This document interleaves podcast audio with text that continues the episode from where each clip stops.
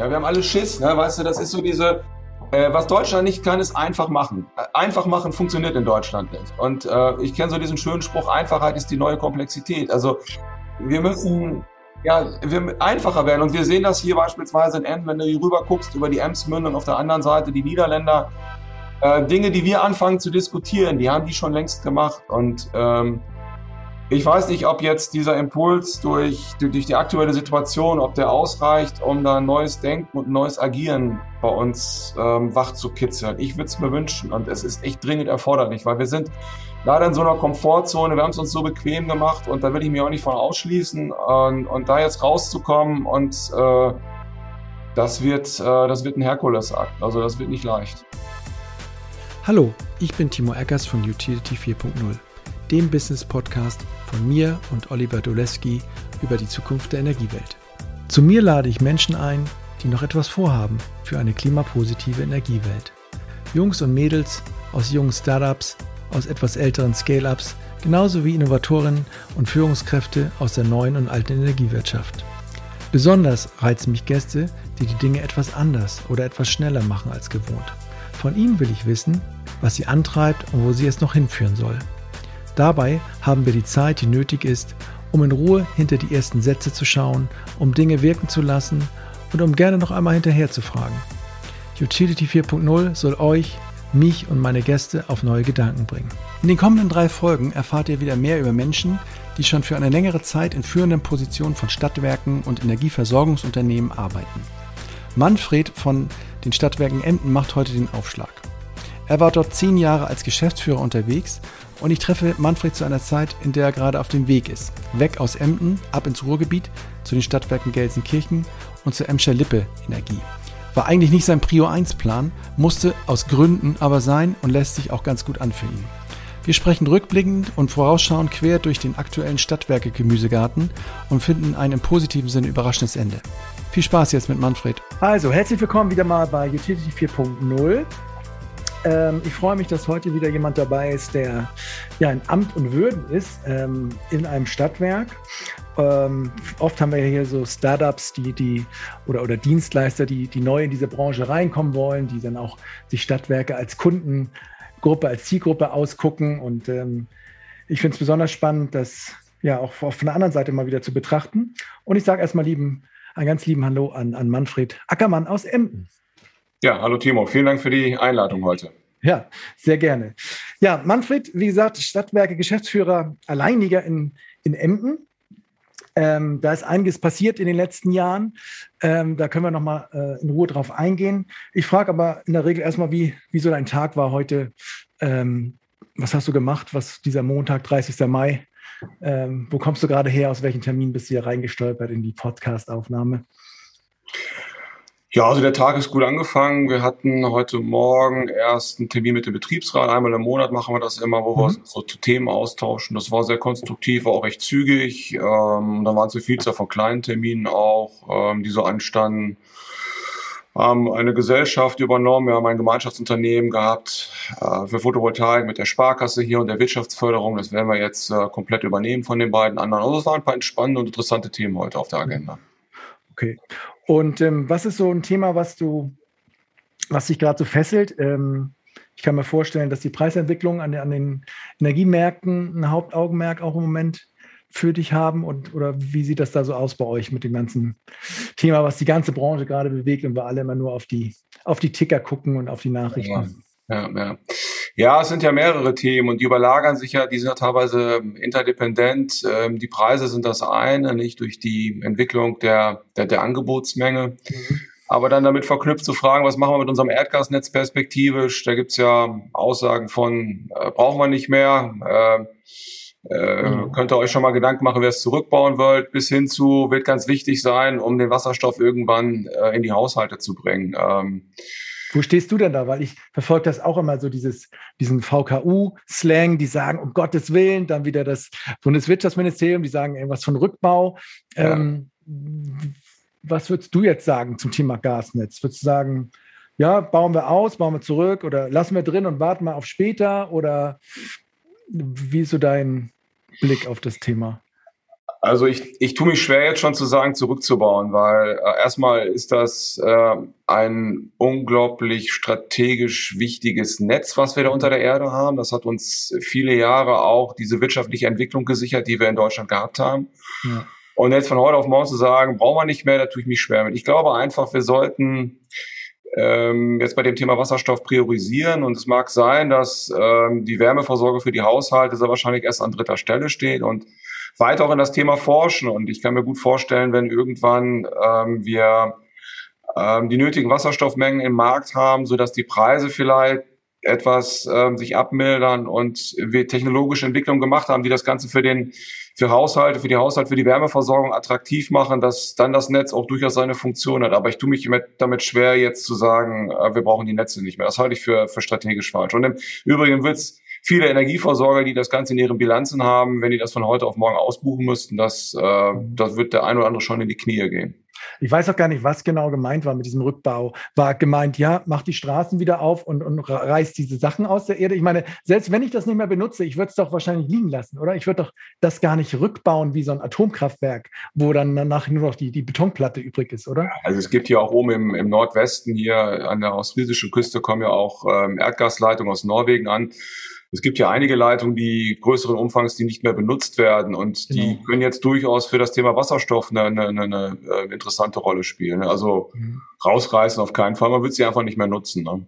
Aber was ich schon sehe ist, also alle gucken dann zu diesem Wasserstoff und das kommt ja dann vielleicht auch irgendwann.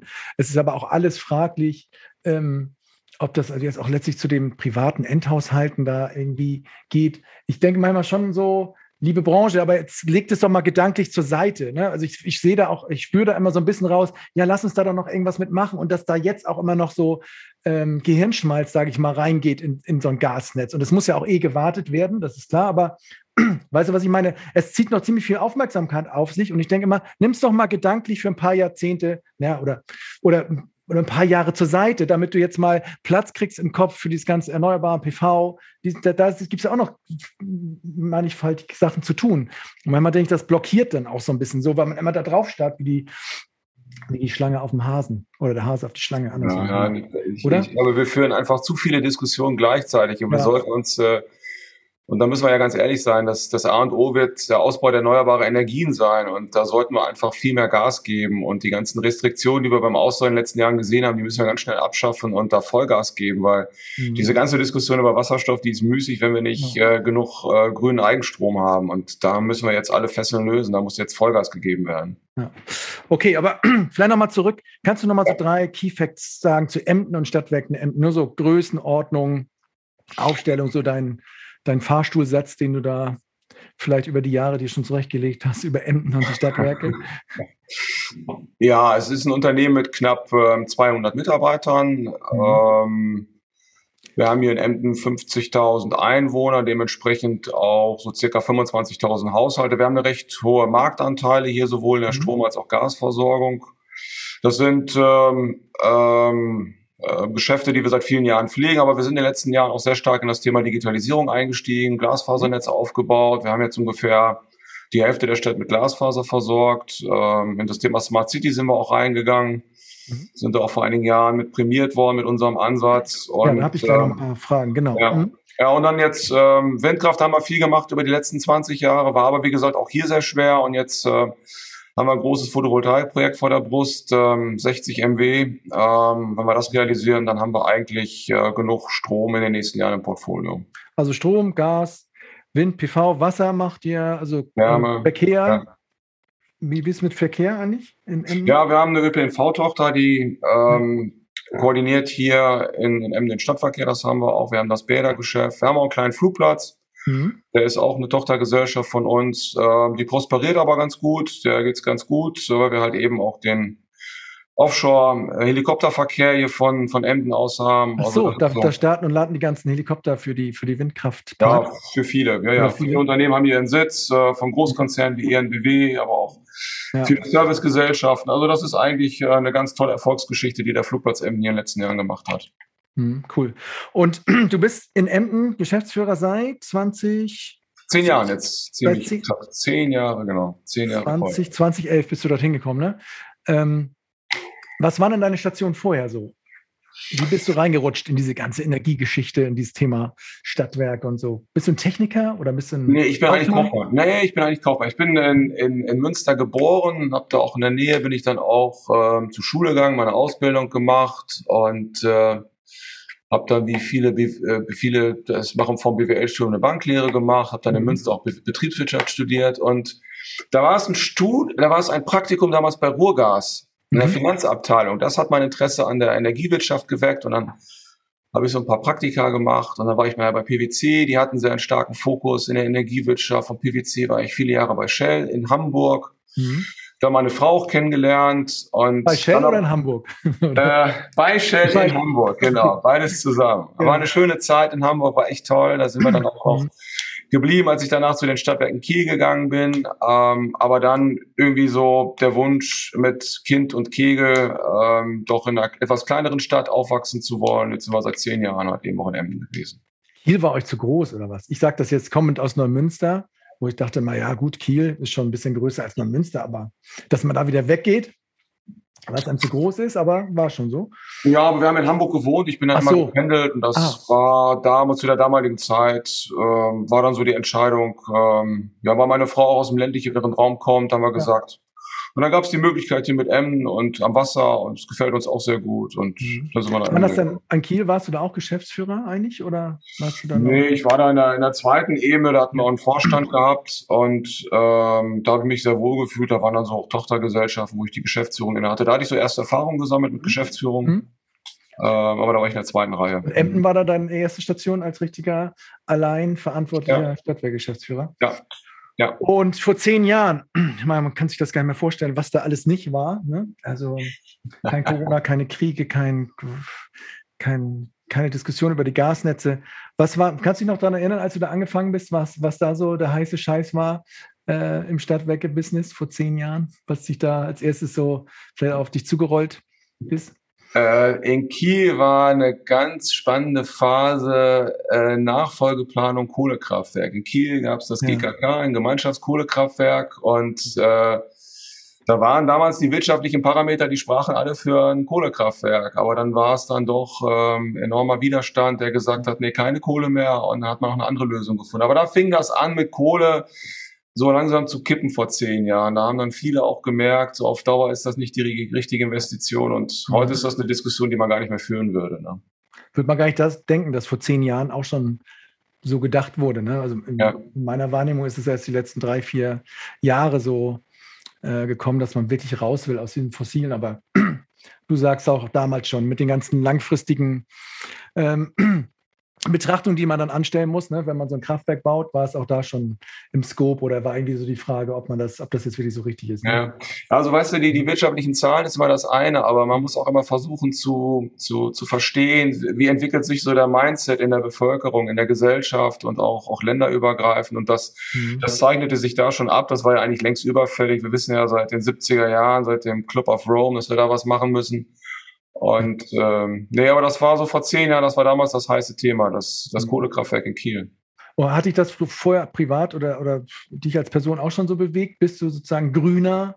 Ähm, nee, überhaupt nicht. Also, oder, oder so. Ich muss zu meiner Schande gestehen, ich ähm, vielleicht vor 20 Jahren, da habe ich gesagt, Atomkraftwerke sind doch was Tolles, ist, ist günstiger Strom, äh, bis ich mich dann einfach auch mal intensiver damit auseinandergesetzt habe. Und mhm. wie gesagt, diese Diskussion vor zehn Jahren in Kiel über das Kohle zum, zu dem Kohlekraftwerk, die hat dann bei mir wirklich auch äh, ähm, klaren Richtungswechsel gebracht. Wir haben damals in Kiel auch schon angefangen, uns mit, mit erneuerbaren Energien auseinanderzusetzen, aber das war so, das war so das dritte Rad am, am Wagen. Das war nicht so richtig der, der, der der, der Drive hinter, wie er jetzt mhm. vielleicht auch ist. Okay. Okay, dann bist du nach Emden. Sag mal, woher kennst du den Bernd Reichelt eigentlich? Der hat ja eigentlich gesagt, Timo, sprich mal mit dem Manfred, der ist auch ein cooler Typ. Ähm, seid ihr euch irgendwo begegnet dann in deiner Laufbahn ähm, oder wo war das so? Oh, da muss ich mal echt überlegen. Wann bin ich Bernd das erste Mal begegnet? Das war, glaube ich, über die Verbände auch. Ähm, mhm. Da hatten wir häufiger Kontakt uns gesehen. Er ist ja sehr umtriebig. Also wenn man in der Branche so ein bisschen äh, sich ein bisschen engagiert, kommt man an Bernd Reichel nicht vorbei. Also der ist nee, ja ein, ein, bunter Hund, so wie das Bild da hinter mir. Und äh, nö, wir haben uns immer ganz gut verstanden und ähm, auch immer fachlich ausgetauscht. Also das war immer ganz, ganz konstruktiv. Ja. Ja. Also jetzt zuletzt war ja wieder so ein bisschen in der ZFK und da habe ich auch ein bisschen drauf reagiert auf LinkedIn und hatte eine, eine riesen Resonanz, weil ich das so toll fand, wenn da so ein Stadtwerkgeschäftsführer sich hinstellt und sagt, ja, wir funktionieren weitestgehend ohne, ohne Hierarchie hier. So, ja, und weitestgehend selbst organisiert. Jetzt kennst du ihn ja auch so ein bisschen und kennst wahrscheinlich auch die Stadtwerke Menden. Wenn du das vergleichst mit Emden, und, und Menden, wir sind ja fast dieselben Buchstaben, nur anders zusammengebaut. Ähm, ist das ähnlich? Ähm, hast du einen ähnlichen Führungsstil oder hast du dir was abgeguckt davon? Oder wo bist du so zwischen Pyramide und Selbstorganisation und ähm, ja? Ähm, Wie würdest du das einschätzen? Also ich habe ähm, von Bernd auch mal auch mal einen Vortrag gesehen, wie er das mhm. mal mal gezeigt hat. Das war vom VKU mal eine Veranstaltung und mit ihm noch mal drüber gesprochen ähm, ich, hab, ich, ich bewundere seinen Mut, dass er wirklich so, so radikal ähm, gesagt hat, wir, wir versuchen mal was ganz anderes, wir gehen mal einen ganz anderen Weg. Ähm, ich bin ganz ehrlich, ich hätte mich das nicht getraut, aber mhm. Ich glaube, da muss man auch ein gutes Gefühl, eine Antenne für haben, wie, wie, tickt, wie tickt der Gesellschaft, wie tickt der Gesellschafter, wie tickt die Organisation, wie ist die DNA des Unternehmens, verkraftet die das? Und ähm, ja. Ähm, ich weiß nicht, ob es hier funktioniert hat. Ich, ist aber nicht so jetzt auch so mein, mein, mein Weg. Ich bin eigentlich mhm. jemand, der versucht, so ähm, äh, zu delegieren und, ähm, wie man so schön nennt, dieses Empowerment zu machen, dass ich meinen Führungskräften auch vertraue, dass ich den äh, mit denen gemeinsam auch, auch den Weg diskutiere und dann auch abstimme und beschreite und sie so bestärke. Und dadurch, dass du starke Führungskräfte hast, können diese starken Führungskräfte auch ihre Mitarbeiter stärken, mhm. motivieren und ähm, dann baust du auch so eine Organisation auf. Und das, das ist, das hat hier ganz gut geklappt. Ähm, ich ähm, ähm, bin auf das, wie es hier funktioniert hat, auch wirklich stolz. Also ich würde sagen, hier so für Emden war das der richtige Weg. Ich weiß nicht, ob ein anderer auch funktioniert hat, ob Bernds Methodik hier auch funktioniert hat, das weiß ich nicht. Ähm, aber wie gesagt, es muss auch zu einem selbst passen. Ja. Bernd lebt das ja auch und der lebt das, ja. ich lebe meinen Stil und ähm, der eine so, der andere so, ne? Mhm. Ja, ja, genau. Also so hat er es ja auch erzählt. Und es gab auch da Momente, wo es hätte kippen können, wo es dann nicht gekippt ist. Und ähm, ja, ist sicherlich auch ein, auch ein Weg, wo man Mut für braucht, weil ja, das drumherum und, und man hat ja da auch Leute, mächtige Leute, mächtige Interessensgruppen in so einer Stadt. Das kann auch schnell mal in die andere Richtung gehen. Ähm, aber jetzt nochmal zurück zu den Stadtwerken. Vor zehn Jahren, du bist da, ähm, hingekommen.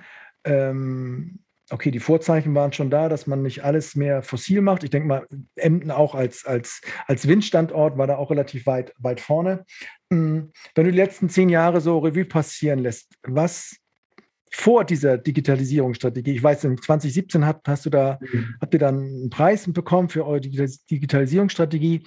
Was waren, was waren vorher mal noch so Meilensteine auf dem Weg dorthin, als du jetzt so neu angefangen bist da ähm, und deine ersten Spuren quasi hinterlassen hast? Was hast du da ja. als erstes angepackt?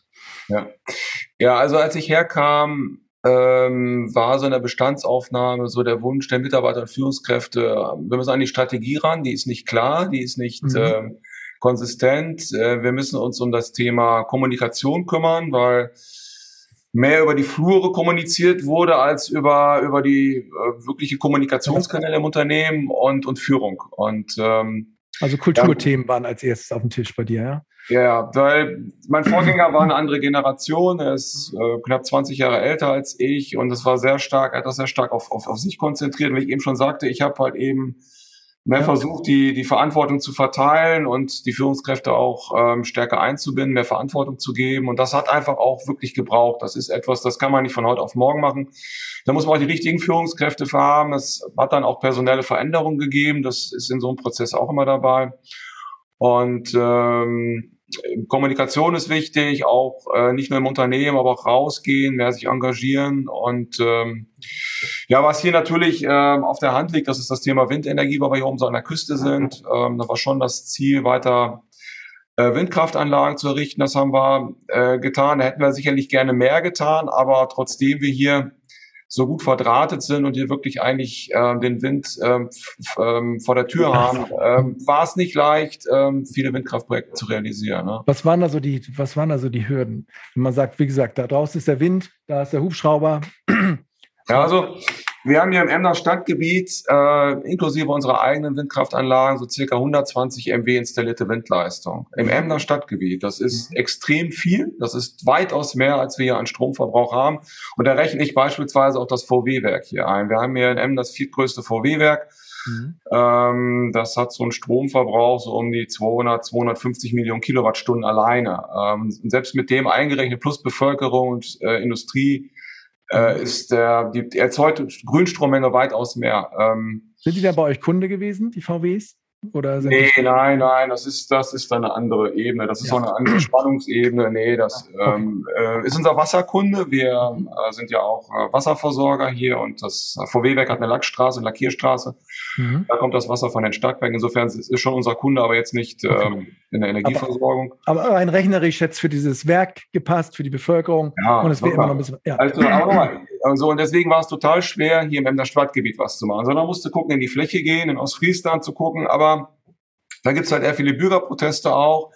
Und äh, viele, die gesagt haben, so dieser, äh, hier gibt's ja keine Berge, hier gibt's keine Wälder, du kannst ja äh, kilometerweit gucken. Und wenn du da im Horizont irgendwo eine Windkraftanlage siehst, da haben sich schon einige dran gestört. Und das ist nicht nur ein Phänomen hier in Emden, das ist in der gesamten Region ein Phänomen. Und das war eigentlich schade. Wir haben viele Möglichkeiten gehabt, noch Windparkprojekte zu realisieren, aber es leider an an der Denkweise und dann halt eben auch wirklich an dem, an dem ganzen Genehmigungsprozess dann noch auch gescheitert, noch mehr zu machen. Ne? Siehst du denn in diesen Osterpaketen vom Habeck, was da jetzt alles noch so kommt, hast du da schon mal was entdeckt, wo du sagst, ja, okay, wenn das kommt, dann hätte ich auch früher diese Bürgerproteste ja, besser umschiffen können oder dann wäre das einfach schneller gegangen, dann hätten wir gewisse Sachen auch einfach äh, machen können. Erkennst du da schon so Sachen? Oder ich frage mich immer, ob da wirklich was, was drinsteht, wo man sagt, okay, komm, das, das ändert alles. Ja, ich weiß nicht. Also es ist ja doch das Ziel, die, die Bürger stärker zu beteiligen und die Kommunen stärker zu beteiligen. Das ja, haben wir immer gemacht. Ne? Ja. Das haben wir immer gemacht. Also wir haben beispielsweise auch eine Beteiligung äh, mit einigen anderen. Da sind die Landwirte als Verpächter mit drin. Wir haben so einen Energiesparbrief rausgemacht. Das haben wir, das haben wir gemacht. Trotzdem, das ist einfach, ähm, das ist zäh, nicht? Und ich glaube, viele, die leben hier, weil sie einfach diesen Blick, die bis an den Horizont genießen, dass deswegen leben sie hier, deswegen fühlen sie sich hier auch wohl. Und wenn dann da irgendwo am Horizont, das ist das gleiche auf Borkum, wenn du auf Borkum stehst und du guckst an den Horizont, dann siehst du da ganz hinten so die, die, Rot, die Spitzen der Rotorblätter und da regen sich schon einige drüber auf. Aber wir müssen ganz ehrlich sagen, äh, das muss einfach auch in die Köpfe der Menschen rein. Wenn wir jetzt nicht auch mal ein bisschen ähm, rigoroser im Ausbau der erneuerbaren Energien sind, insbesondere bei Wind, und auch mal so etwas akzeptieren, dann werden wir wirklich Schwierigkeiten bekommen, unseren Wohlstand hier auch in der Region zu sichern. Ja. Ne? Manchmal denke ich halt, man könnte auch einfach dieses Bundesverfassungsgerichtsurteil sich in die Tasche äh, legen und sagen, so, ich fange jetzt schon mal an, mich interessieren diese ganzen Genehmigungen vor Ort hier einfach mal nicht. Ich fange jetzt schon mal Elon Musk-mäßig an. Ja. Äh, parallel gucke ich nach ein paar Genehmigungen, wenn die kommen, ist gut, wenn nicht, dann hole ich mein Urteil raus, so eine Generationengerechtigkeit.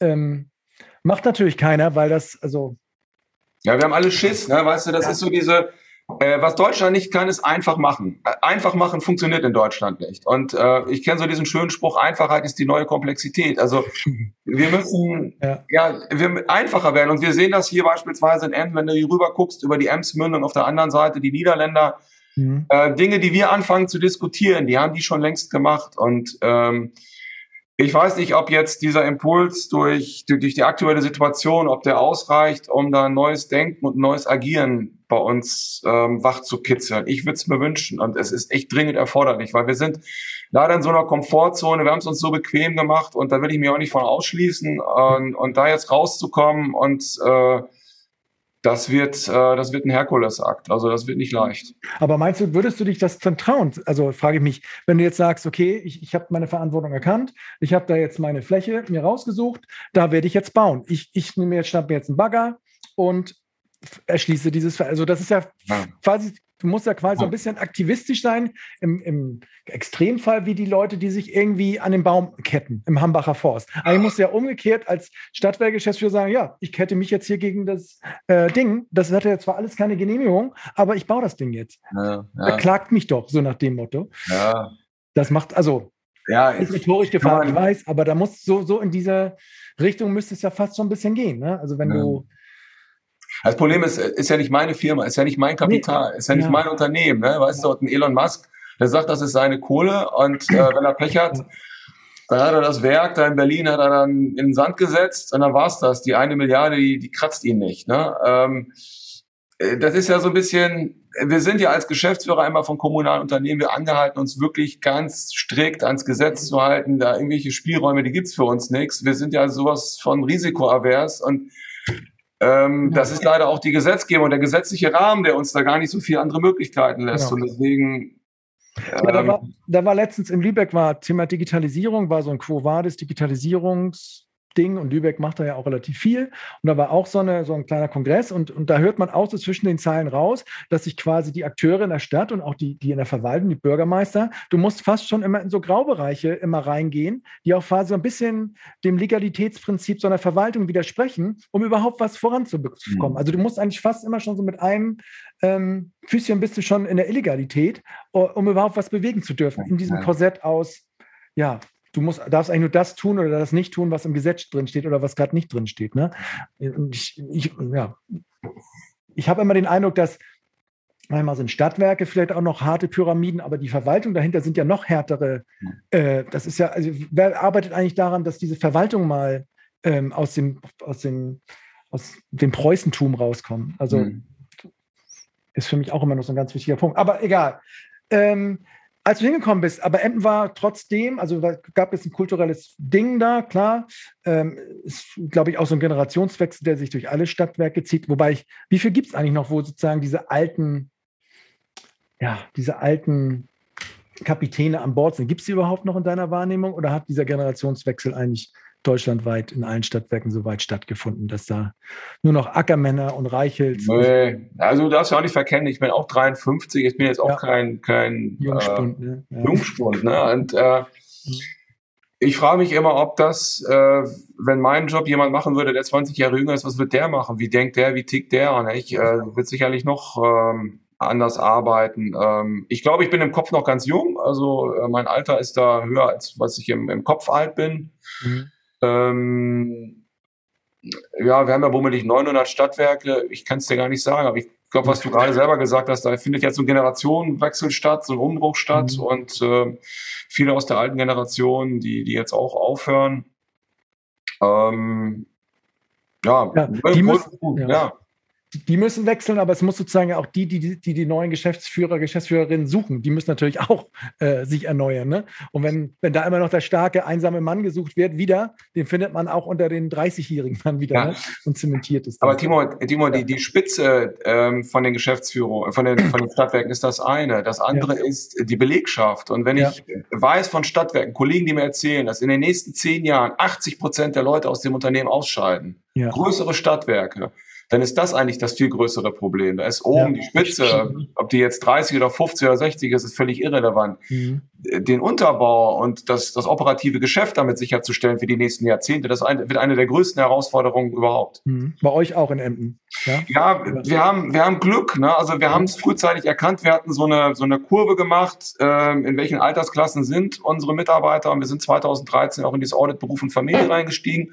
Und wir haben dann gesagt, da, wo wir wissen, da geht jemand in zehn Jahren raus oder in fünf Jahren raus, äh, wir mhm. fangen frühzeitig an, junge Kolleginnen und Kollegen auszubilden mhm. und dann laufen die mit, gerade unten im Netz, im Betrieb, dass die mitlaufen, dass die verstehen, wie das Netz funktioniert, wo das Netz liegt, wo ist eine Muffe, wo ist keine. Ja, das ganze das, Wissen, haben wir, das haben wir frühzeitig gemacht und ich glaube, dass ähm, das sichert uns mhm. im Netzbetrieb die Zukunftsfähigkeit. Ja. Mhm.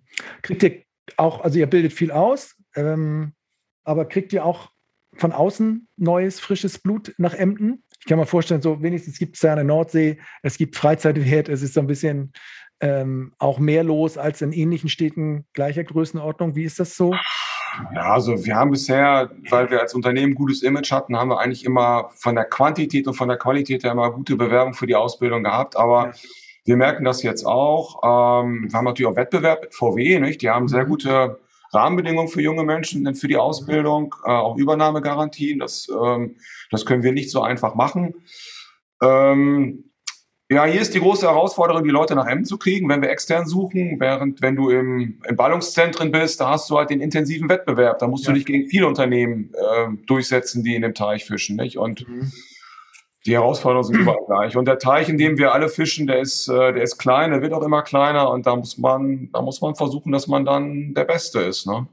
Wie reagiert ihr oder, oder wie geht ihr dieses Thema mit äh, New Work und ihr könnt remote arbeiten und dies, also das ist ja auch, wo viele sagen, wenn du das äh, dir auf die Fahnen schreiben kannst und nicht wie bei Apple oder Google sagst, alle wieder zurück ins Glied, ähm, dass deine Chancen dann auch höher sind bei, bei, bei Menschen, die von außen kommen. Wie weit seid ihr gegangen auf diesem, aus dieser Corona-bedingten, aus diesem Pendelbewegung Richtung New Work und Richtung Remote-Arbeit und ähm, ja, also wir hatten glücklicherweise, bevor Corona anfing, gerade eine Betriebsvereinbarung gemacht im Betriebsrat, wo wir dieses mhm. mobile Arbeiten zugelassen haben. Und das hat es uns ermöglicht, dann im Prinzip von Tag eins der Pandemie ähm, mhm. da, wo es nötig war, die, die Kolleginnen und Kollegen auch nach Hause zu schicken. Ähm, und das hat echt gut funktioniert. Wir hatten eine geringe Infektionsrate im Unternehmen und ähm, Jetzt lassen wir das laufen, weil wir gesagt haben, ja. wir machen jetzt nicht äh, alle bitte zurück, wir sagen aber auch nicht bitte alle zu Hause arbeiten. Ähm, Sondern was sagt ihr, was, wenn ich frage, wie, wie, wo muss, wo kann ich arbeiten, Manfred? Was sagst du dann? Sagst du, mach, arbeite, wo du willst? Oder, oder ja. genau.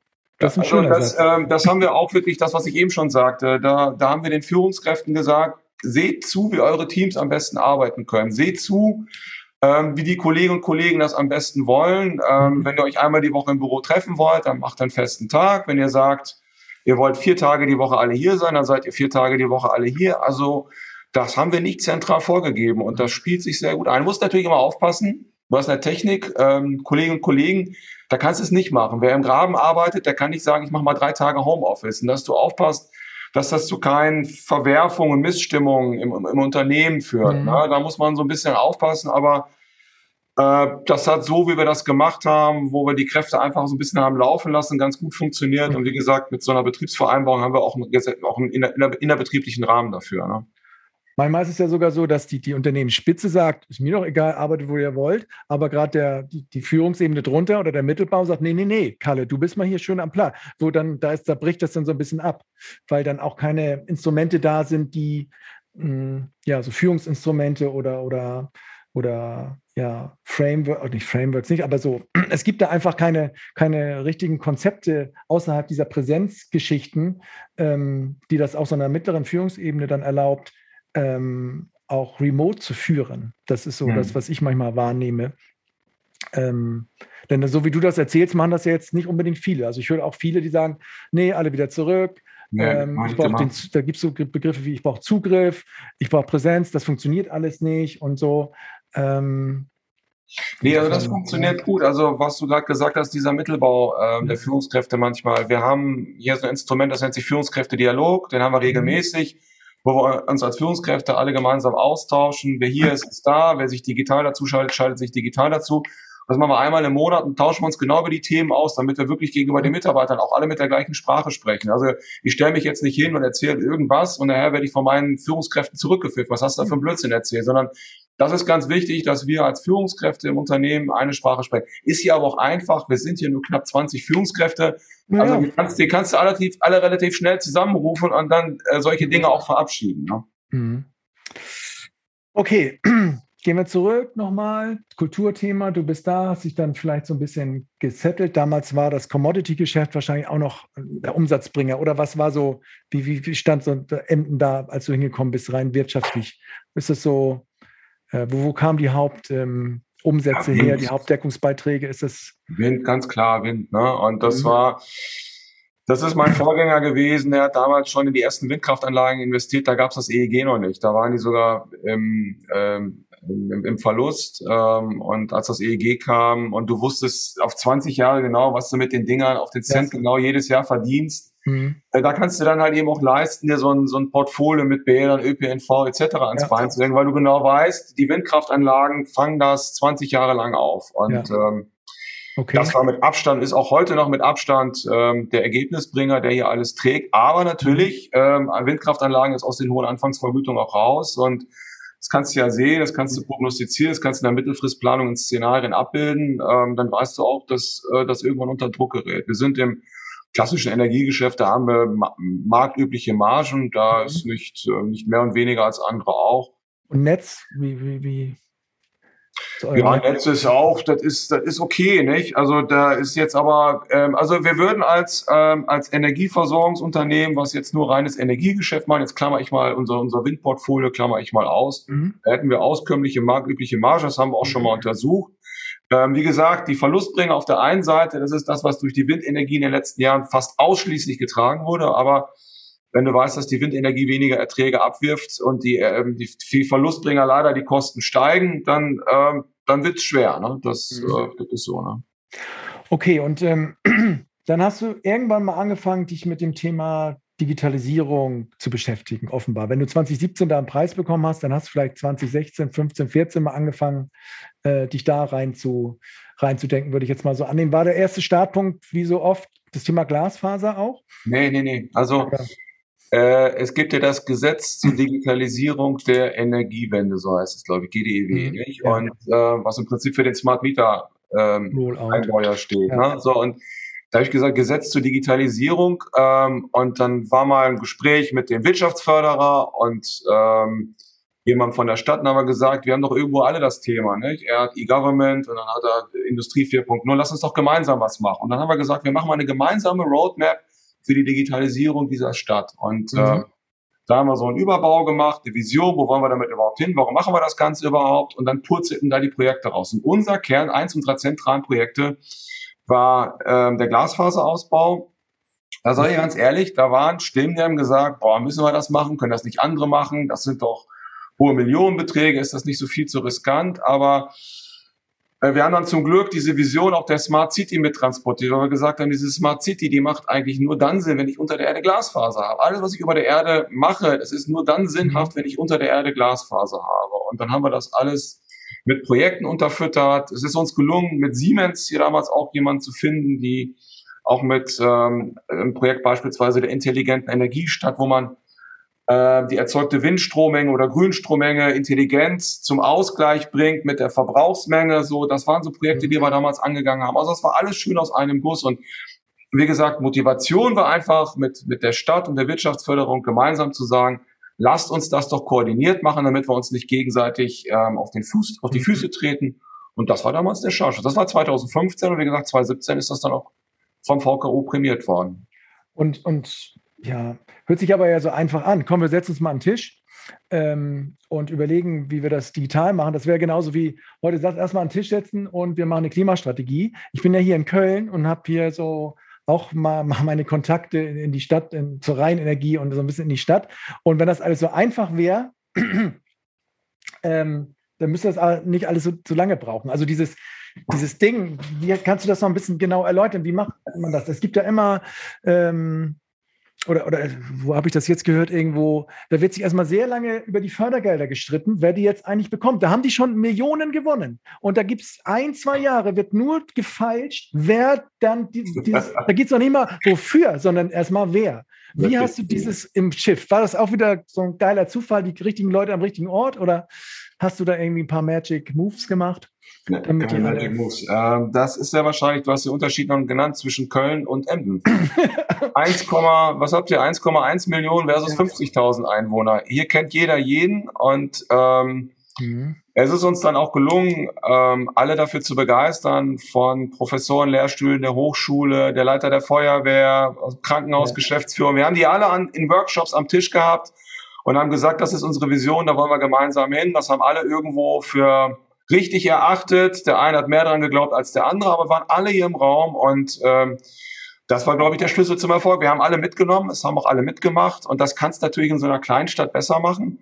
Der große Unterschied ist natürlich ähm, die Anzahl der, der Ressourcen ist in so einer kleinen Stadt, die das dann auch wirklich pushen, begrenzen. Das war immer die große Schwierigkeit.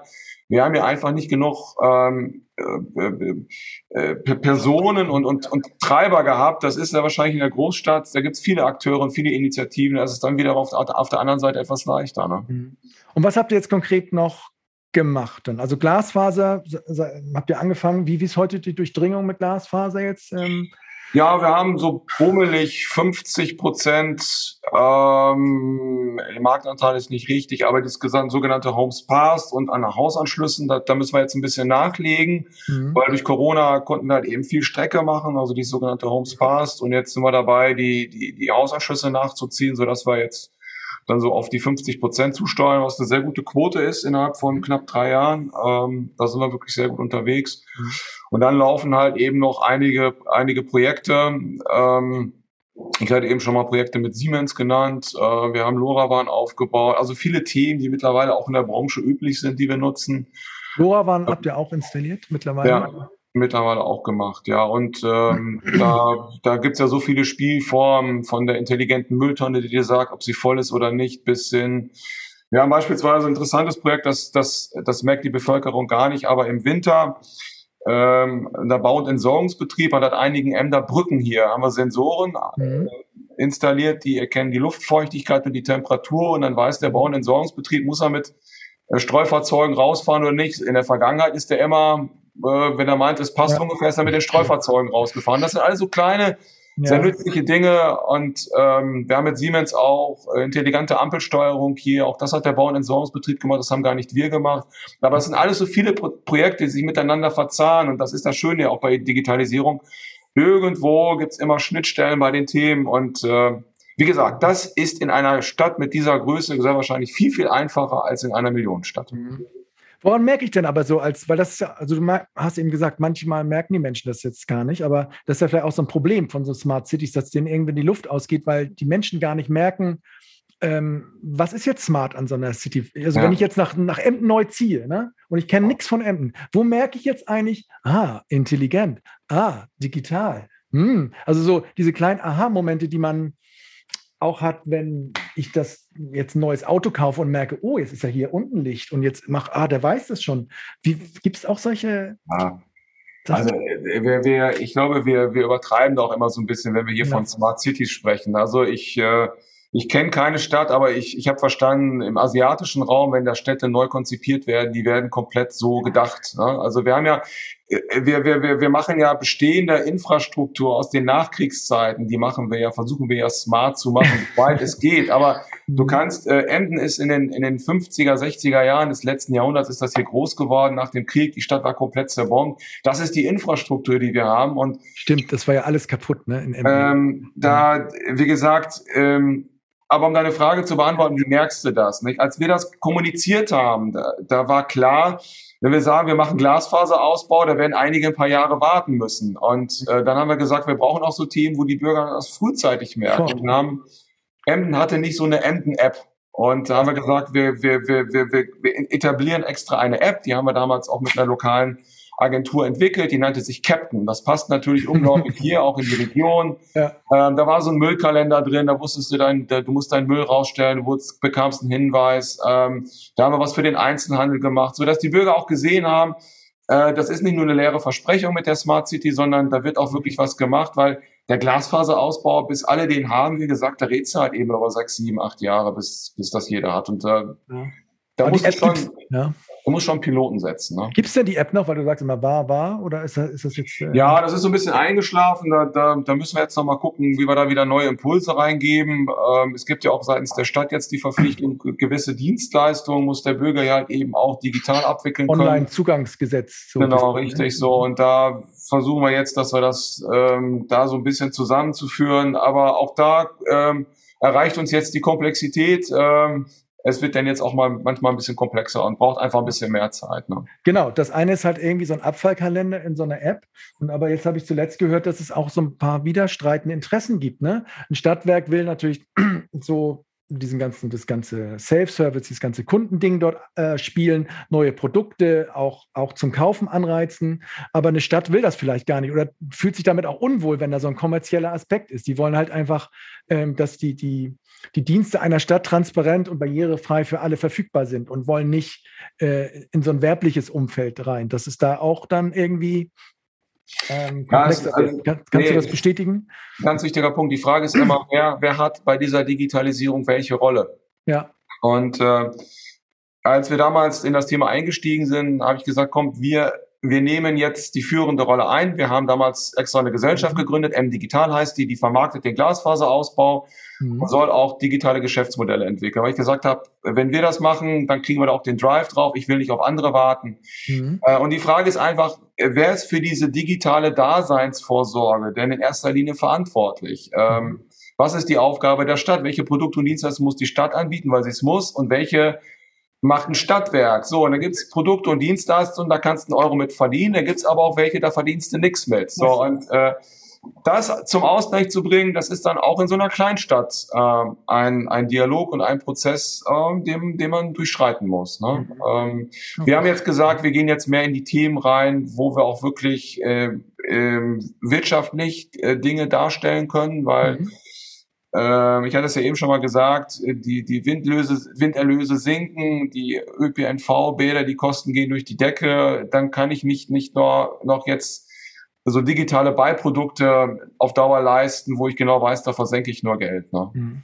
Wie, wie ist denn eure digitale Kundenschnittstelle? Kann ich alles mit den Stadtwerken Emden am Mobilfon, ähm, am Smartphone machen? Also kann ich komplett digital bei euch Kunde werden, Produkte kaufen, abschließen von Non-Commodity, Commodity, kündigen? Kann ich da alles machen? Wie seid ihr da aufgestellt?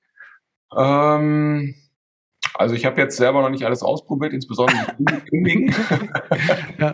ähm, nee, wir haben auch äh, digitale Klickstrecken etabliert. Ähm, da sind wir auch ähm, unterwegs. Da haben wir auch viel gemacht. Wir haben die Corona-Zeit auch genutzt, weil äh, wir die Kundencenter geschlossen haben, wie viele andere auch, und mhm. haben halt eben viele Produkte und Dienstleistungen auch ins Netz ähm, verlagert. Also das funktioniert ganz gut mit den digitalen Klickstrecken. Wir haben auch ähm, bei uns hausintern Projekte gestartet mit der Überschrift RPA, also Robotic Process mhm. Automation, wo wir halt eben auch versucht haben, da viel zu machen. Da sind die Mitarbeiter auch ganz froh drüber, weil Prozesse, weißt du, rund in der Marktkommunikation, die standardisiert sind, immer ja, wiederholen. Die sind da genervt und da haben wir dann auch so, so Nebenprodukte gemacht ähm, in, der, in der Kundenschnittstelle und die sind ganz gut angekommen und aber wir sind da noch nicht bei 100 Prozent, aber wir sind da auf einem guten Weg. Also wir haben bisher wird das von der Bevölkerung sehr gut angenommen und das zeigt, dass wir da eigentlich weitermachen mhm. sollen. Und du hast auch ein gutes Gefühl, wenn du so auf deine IT guckst. Ne? Das ist ja auch so ein, so ein Riesenthema. Angefangen von der Abrechnung, ähm, wo auch neue Anbieter cloud-basiert all den Markt sozusagen äh, aufrollen. Aber da hast du auch dieses ganze Non-Commodity-Geschäft und alle erzählen von Plattformen, alle erzählen von sich gegenseitig integrieren und wieder rausnehmen. Und ich nehme das Modul nämlich von dem Anbieter X, das Modul von Anbieter Y, das wird dann alles irgendwie zusammengeführt. Ähm, wenn du da, also ich weiß nicht, das wirst du wahrscheinlich auch gehört haben oder gelesen haben, wie blickst du auf diese, auf diese Umstellung in diesem IT-Bereich? Fühlst du dich da wirklich gut mit deinen Stadtwerken Emden aufgestellt, dass ihr die richtigen Systeme habt, die richtigen Leute äh, richtig dran schrauben könnt an den Stellen, wo ihr es müsst? Oder sagst du, ja, so, muss, ah, das ist ja, auch mal so ein Ding? Du musst ja, ist auch mal viel Berater sprechen. Ne? Also da ja, sind viele, viele Vokabeln, die da genutzt werden. Da, da muss man so ein bisschen mal, mal vorsichtig sein. Aber ähm, wir haben wir haben vor einigen Jahren bei uns eine Stelle neu aufgebaut. Das ist jemand, eine Stabsstelle, strategische, strategische IT und Digitalisierung. Ist das der Christopher Baum, von dem ich gelesen habe? Nee, ne? Nee, ähm, der macht Unternehmensentwicklung. Genau, das war die, das stand nämlich Stabsstelle für Herausforderungen. Das, genau, genau. Und du meinst jetzt aber eine, noch eine andere? Wie ja, ähm, so, dann haben wir auch einen Kollegen, der war früher auch bei einer IT-Beratung in der Energiewirtschaft viel gemacht, ist zu uns gekommen. Ja. So, und der soll, weil, weißt du, die IT, als ich herkam, das war, ähm, das war so, so, so Latten, die haben sich um mein Handy gekümmert, um die Telefone und haben sie denen noch einen Laptop hingestellt, so, und so um die Abrechnungssysteme, ja, das aus der Fachabteilung, da hat sich da jemand so ein bisschen drum gekümmert, aber so strategisch die ja. IT-Landschaft mal sich Gedanken zu machen, hat keiner gemacht, so, und, ähm, hm. ich muss ganz ehrlich sagen, Bitte? So jemanden habt ihr, weil das, das höre ich nicht oft, dass, dass ja, so Stadtwerke ähm, der Größenordnung also, sagen, ich habe einen Architekten, der so ein bisschen guckt. der wird aber leider oft in, in viele operative Themen reingezogen, ja. was er eigentlich gar nicht soll.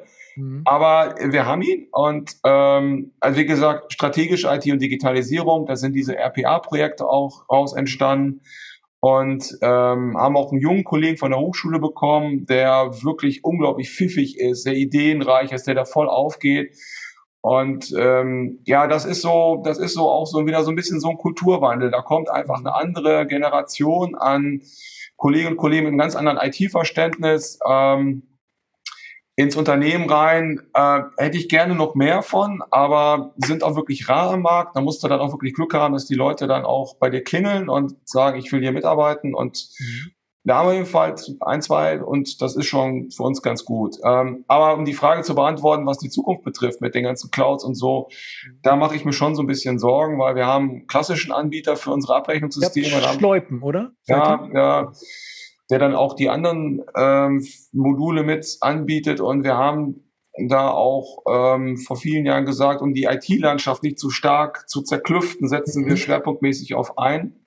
Ja.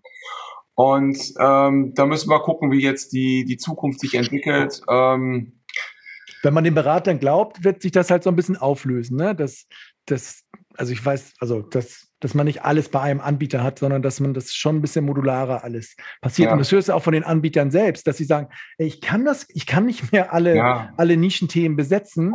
Ähm, abgerechnet wird halt immer noch viel dann am Ende auf Basis von Kilowattstunden oder was auch immer. Aber alles das, was auch an Neuem passiert, sagt auch, auch der Volker Koschinski von Schleupen oder auch SAP sagen, hey, das ist mindestens mal, ist das unser Ökosystem, unser, unser App Store, die mhm. Anbieter, die das dort machen. Aber ja. Ja, aber weißt du, als wir vor zehn Jahren, ähm, wir hatten früher das ähm, Abrechnungssystem von der EWE e genutzt, da waren ja. so knapp ein Dutzend äh, Energieversorger, die es gemacht haben. Ja. Und dann mussten wir da raus und ähm, dann hatten wir viele Systeme in der Anwendung. Wir hatten SAP im Finanz- und Controlling-Bereich. Da haben wir damals aufgegeben, war im Nachhinein nicht die beste Entscheidung. Wir hätten durchaus bei SAP bleiben können. Mhm. Äh, so, wir müssen das jetzt einfach mal weiter beobachten und wie gesagt, wir haben jetzt äh, da auch ähm, eine kleine Truppe, die, die diesen Weitblick auch hat, diesen Weitblick auch mitbringt, weil den brauchst du auch. Also ich bin da echt überfordert, muss ich ganz ehrlich sagen, wenn ich über die E-World laufe und ich ja. sehe hier und dies und das und dort und jenes und äh, das mhm. erschlägt dich und da brauchst du einfach ein paar Leute, die von dem Thema Ahnung haben, die den Marktüberblick haben, die aber auch wirklich solche Systeme gut verstehen und das ist, glaube ich, ein ganz wichtiges Asset. Mhm. Habt ihr noch irgendeinen Dienstleister, über den ihr diese ganze IT abwickelt? Irgendwie sowas wie die Items, wo manche Stadtwerke ihre Sachen bündeln oder es gibt ja auch so andere Kooperationen, wo wenigstens schon mal versucht wird, die, die Kosten so ein bisschen ähm, für so einen Rechenzentrumsbetrieb sich zu teilen. Gibt es das auch bei euch? Nee, das, das, ähm, das, haben, das ist damals nicht gemacht worden. Also die, diese zwölf, die damals bei der, bei ja. der EWG das, das Easy Plus genutzt haben, die sind dann damals, als, als, es, ähm, als es da keine Zukunft hatte mit dem System, alle in unterschiedliche ja. Himmelsrichtungen gelaufen. Und das okay. war damals vielleicht auch, da hätte man sich zusammen, hätte man zusammenbleiben müssen und sehr wahrscheinlich irgendwo einem größeren Verbund anschließen können. Aber das war damals hat man damals gesagt, jeder macht sein eigenes Ding und uns schien damals Schleupen für die, die beste Lösung zu sein, hat immer damals zu Schleupen gegangen. Ne? Ja. Apropos so Kooperation, das ist ja auch immer so ein Thema.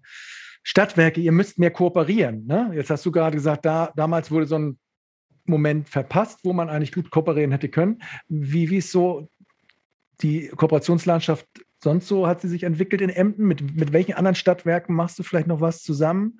Ähm, ja, wir haben, wir haben hier eine Kooperation aus Friesischer Stadtwerke. Ah. Das ist, ähm, ist da drin? Im, Leer, Borkum ja. ist drin, äh, Norderney ist drin, die Stadtwerke Norden bis nach Wilhelmshaven. Mhm. Ähm, okay.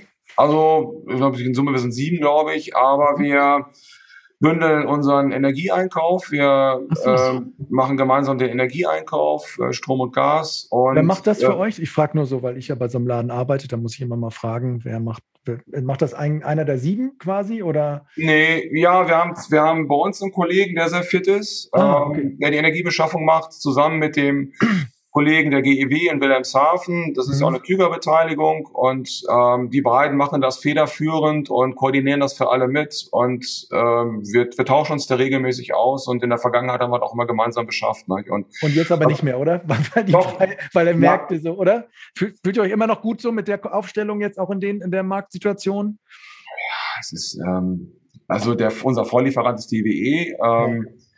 Die EWE äh, überlegt auch, wie kann sie ähm, das Weiterverteilergeschäft in Zukunft gestalten. Die hat natürlich auch ähm, mhm. da so ihre Herausforderungen. Das muss man jetzt sehen, welche Möglichkeiten das gibt. Ähm, es kann durchaus sein, dass wir sechs, sieben sagen, wir müssen uns auch einem größeren Verbund anschließen. Also das muss die Zukunft jetzt einfach auch zeigen. Das sind aber, glaube ich, jetzt auch Weichenstellungen, die fallen in diesem Jahr. Mhm. Ähm, und das, da muss man dann zeitnah die Entscheidung fällen. Aber wie gesagt, das ist eine Kooperation, deine Frage zu beantworten. Ja. Wir haben aber auch mit der Smart Optimo, da sind wir kleiner ah, Gesellschaft. Genau. Ich wollte nochmal auf Smart Meter kommen, genau. Perfekt. Genau, das ist eine, da war ich, da bin ich damals nach M gekommen und mhm. ähm, da ähm, habe ich so, haben wir sofort den Eindruck gehabt, das passt sehr gut zu uns und das war eine absolut richtige Entscheidung. Also wir sind mit dieser Kooperation sehr, sehr zufrieden, auch als Gesellschafter und das ist genau die richtige Entscheidung gewesen.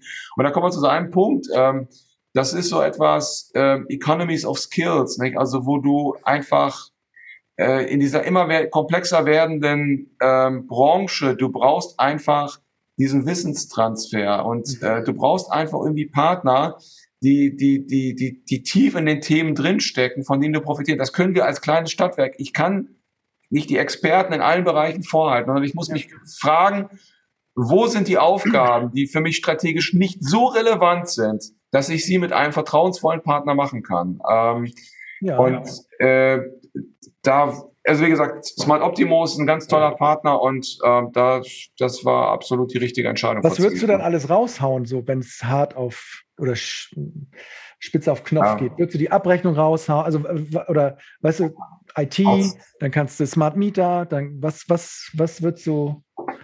Also das ist immer, das ist immer das ist immer schwierig. Also es gibt ja diesen schönen Spruch, alles hinterm Vorhang. Ne? Ähm, ja, okay, gut. Ähm, und da muss man dann, mhm. ja, da muss man dann gucken. Nicht? Also beispielsweise folgende Situation, wir haben hier Kolleginnen und Kollegen, die kennen hier jeden in Emden, ne? Ins und Kunst. Ja. So. Ja. Wenn da mal irgendwo eine Rechnung nicht stimmt oder da ist mal irgendwas, da passt irgendwas nicht oder da stimmt ein Zählerstand nicht, ja. dann nehmen die den Telefonhörer in die Hand und dann kannst du mal eben gucken, stimmt die Zahl. So. Wenn du das ausgelagert hast, äh, dann, dann geht das nicht mehr. Ja. Und ähm, wir haben die Situation gehabt, als wir den Systemwechsel hatten, da haben wir auch mit einem Callcenter gearbeitet. Das hat, was die Standardabrechnungsprozesse funktioniert hat, gut funktioniert. Aber da riefen auch welche an und haben gesagt, ich möchte gerne mal einen Ackermann sprechen. Und dann hieß es ja, der, der arbeitet hier nicht, den kennen wir ja, nicht. Ja, ja. So, und äh, das sind dann immer so die anderen Seiten der Medaille. Da musst du dich fragen, was ist dein Selbstverständnis als Stadtwerk? Und ähm, das muss jeder für sich selbst beantworten. Ich glaube, man sollte versuchen, möglichst viel von diesen ganzen Dingen, und jetzt habe ich gesagt, ich kenne den Ackermann nicht, das sind so Dinge, das darf nicht passieren und deswegen haben wir die Telefonie auch wieder zurückgeholt. Wir haben da ein bisschen Personal aufgebaut. Das leisten wir uns dann einfach, weil wir sagen, das ist unser Differenzierungskriterium gegenüber anderen, dass wir halt eben wirklich hier unseren Markt aus dem FF kennen. Mhm. Aber wie gesagt, wenn es hart auf hart kommt, alles, was hinterm Vorhang ist, musst du dann einfach mal auf den Tisch legen und musst du angucken, ja. Und wie guckst du auf diesen Smart Meter Rollout jetzt nochmal, Smart Optimo äh, angesprochen? Kannst du da überhaupt noch hingucken? Ich denke immer nee, so, ja, mach. Nee, ne, oder nee, sagt Bescheid, wenn ihr fertig seid, aber bitte vorher nichts mehr, äh, also, keine Zwischenstände. Es ist bald Gesellschafterversammlung. Das ist das Material, das liegt ja auf meinem Tisch. Und ich sage dir ganz offen und ehrlich, immer wenn die Sitzungen sind, dann ja. drucke ich mir das aus und lese mir das in aller Ruhe durch. Es fällt mir schwer, da wirklich noch Schritt zu halten. Und da sage ich, das ist dann wieder, was ich gerade sagte, da gibt's einfach Profis, die sitzen in Münster, Osnabrück, die beschäftigen sich da tagtäglich mit und da ja. fühlen wir uns sehr gut aufgehoben. Ja.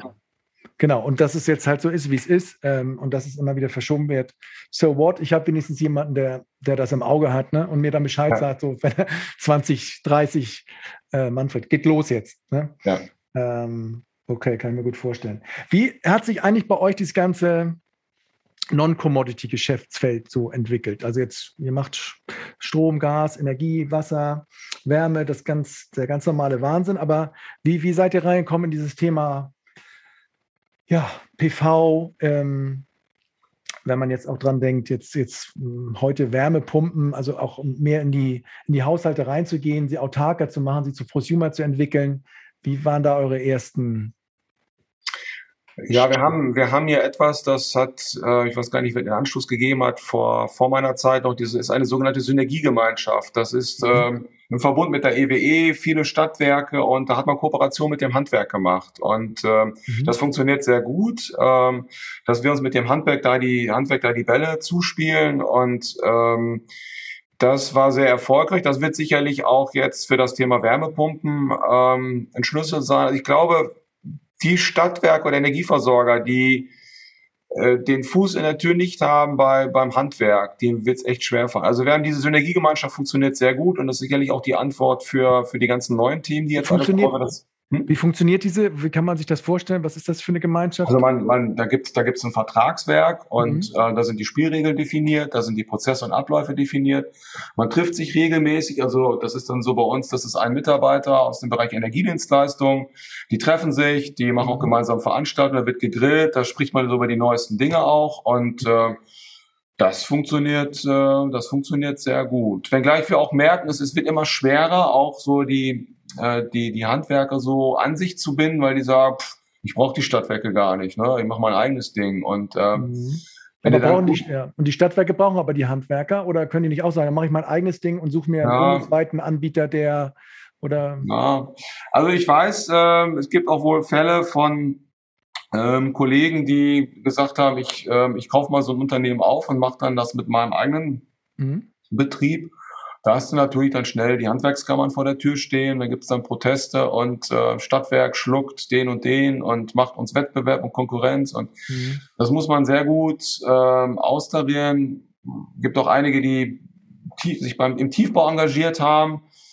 Da musst du gucken. Ähm, also das ist aber, da trifft's ähm, ähm, einfach auch die Herausforderung, die haben einfach auch nicht mehr genug Personal, die haben ja auch Schwierigkeiten. Ähm, Junge ja, da frage ich mich immer, es gibt doch gar nicht die, diese Wettbewerbssituation. Das, was jetzt auf uns zurollt, das kann, es gibt gar nicht genug Handwerker, die ja. das überhaupt alles machen. Das, also denke ich doch immer in so einer Stadt, die, die Konkurrenz gibt es. Es gibt für jeden einen riesengroßen Kuchen und der wird immer größer und den können wir gar nicht bewältigen. Ja.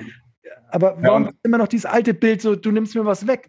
Alter, ich nehme mir nichts weg. Ich, ja, ja, es ist, äh, das ist noch da, oder? Ja, also dieses, dieses Denken im, im, im Sinne einer, einer Gesellschaft, ne? was ist für die Gesellschaft richtig? Das ist nicht bei allen, alle haben da nur ihre Zahlen im Kopf und äh, wollen da möglichst viel Umsatz machen. Und ja, ist, äh, also ich glaube, in solchen Herausforderungen, die wir stehen, ist so dieser, dieser, dieser, dieser kapitalistische Ansatz, ne? dass äh, der Wettbewerb das regelt, denn ich glaube, der wird nicht funktionieren auf Dauer. Wir müssen da einfach anders ticken. Aber wie gesagt, diese Synergiegemeinschaft ist, ist so eine mhm. Antwort gewesen und die hat, die funktioniert auch eigentlich ganz gut. Aber wie gesagt, ähm, du musst dann einfach auch die Leute haben, es müssen alle an einem Strang ziehen und ähm, was kann ich dann bei euch kaufen an Non-Commodity-Dienstleistungen? Also ich kann bei euch mir eine Solaranlage kaufen. Ja, du kannst also Solar, wir haben Wallboxen im Programm, kleines, mhm. ähm, kleines Kontingent, aber wir sind da jetzt nicht sehr proaktiv, in dass wir sagen, wir bauen da ein komplett neues Standbein auf, sondern wir, wir, wir liefern das einfach mit. Wir sagen, das ist unsere Verpflichtung auch. Ähm, wir haben auch Ladeinfrastruktur im öffentlichen Raum gemacht. Äh, aber auch da nur die, so die Grundversorgung, dass wir so ein gewisses Anzahl an, an, an Ladepunkten im, im Stadtgebiet haben. Aber ist das nicht ein Fehler? Muss man nicht vielleicht auch irgendwann mal sagen, damit müssen wir auch bald 50 Prozent und mehr von unserem Umsatz machen, perspektivisch, mit diesen Non-Commodity? Also das machen ja viele so ein bisschen nebenbei, aber ist das, ist das, ist das richtig? Ja, er muss natürlich auch das Kapital haben. Wenn wir sagen, wir wollen groß in Photovoltaik äh, reingehen, wir wollen in Windkraft reingehen, wir machen Glasfaserausbau, ja. Ähm, Irgendwann geht die das, ist eine, das ist eine Kapitalfrage. Also es ist wirklich eine Kapitalfrage hier, weil mhm. wir haben auch eine Eigenkapitalquote, die liegt so bei 17, 18 Prozent. Das ist echt nicht üppig für ein Stadtwerk unserer Größe oder im Branchendurchschnitt. Ja. Und dann musst du das Kapital, was du zur Verfügung hast, wirklich dort allokieren, wo du einfach auch die besten äh, Renditen erwarten kannst und wo es mhm. strategisch am sinnvollsten ist. Und dann machst du diese anderen Sachen so ein bisschen neben, nebenbei. Ähm, andere haben einen anderen Ansatz, haben aber wahrscheinlich auch eine ganz andere Kapitalbasis. Das muss man auch ganz klar sagen. Ne, es gehört ja auch zur Wahrheit dazu, dass, ne, also auch wenn man sie, gewisse Startups kümmern sich auf kümmern sich um einen Bereich und dafür auch nur um ein Segment und, und, und haben da 30 Leute, die machen, keine Ahnung, nur Mieterstrom und, und rollen ja. diesen Markt auf. Und ihr habt ja nun irgendwo dann immer auch alles. Und man muss sich da auch entscheiden, natürlich. Das kann ich auch gut verstehen.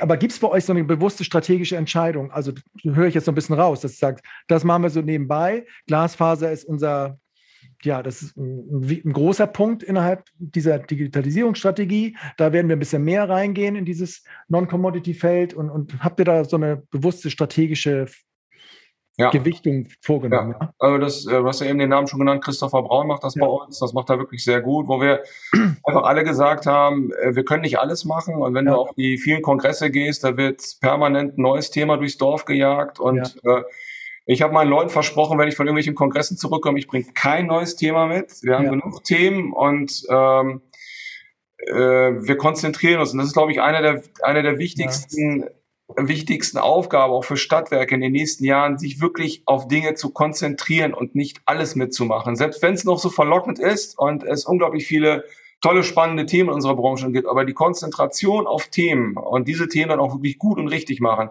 ich glaube, das ist für Stadtwerke in den nächsten Jahren der Schlüssel zum Erfolg. Mhm. Ja, ist ja gar nicht so einfach. Ne? Worauf konzentrieren jetzt? Auf manche sagen, Lieferant, im, im, Vertrieb liegt die Zukunft, die anderen sagen, nee, nee, im Netz. Ähm, es gibt ähm, die ganze Produktpalette, die sich ändert. Du, du, also ich glaube, das fällt vielen ja. schon schwer. Ja. Ne? Also, weil du ja auch, du bist ja so dieser Daseinsvorsorger, der für alle da ist. Ne? Sobald du schon mal den Kassenautomaten abbaust, sagen die, nee, nee, nee, wir haben hier Leute, drei Leute in der Stadt, die wollen den Kassenautomaten haben.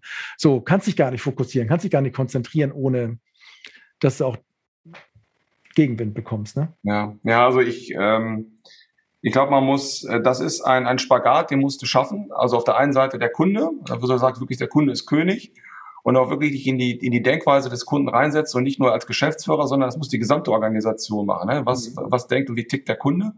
Und dem Kunden aber auch wirklich mal sagen, du, es tut uns leid, wir haben dieses Produkt nicht, aber wir kennen da jemanden, der hat das vielleicht oder wir können jemanden vermitteln. Ne? Also äh, wir installieren jetzt auch keine Photovoltaikanlagen auf Dächern, da haben wir dann halt eben äh, da kennen wir halt eben welche und da vermitteln wir die Kontakte auch und dann machen die das auch. Das koordinieren wir gerne auch. Aber Mhm. Wir können nicht alles machen. Aber ich glaube wirklich, ähm, um die Frage nochmal auf den Punkt einzugehen, äh, fokussieren. Ähm, es zeigt die Erfahrung, dass die Musik in der Energiewirtschaft in der Vergangenheit immer in der Erzeugung gespielt hat. Das kannst du mhm. im, im, in der Ölbranche sehen mit Öl- und Gasförderung.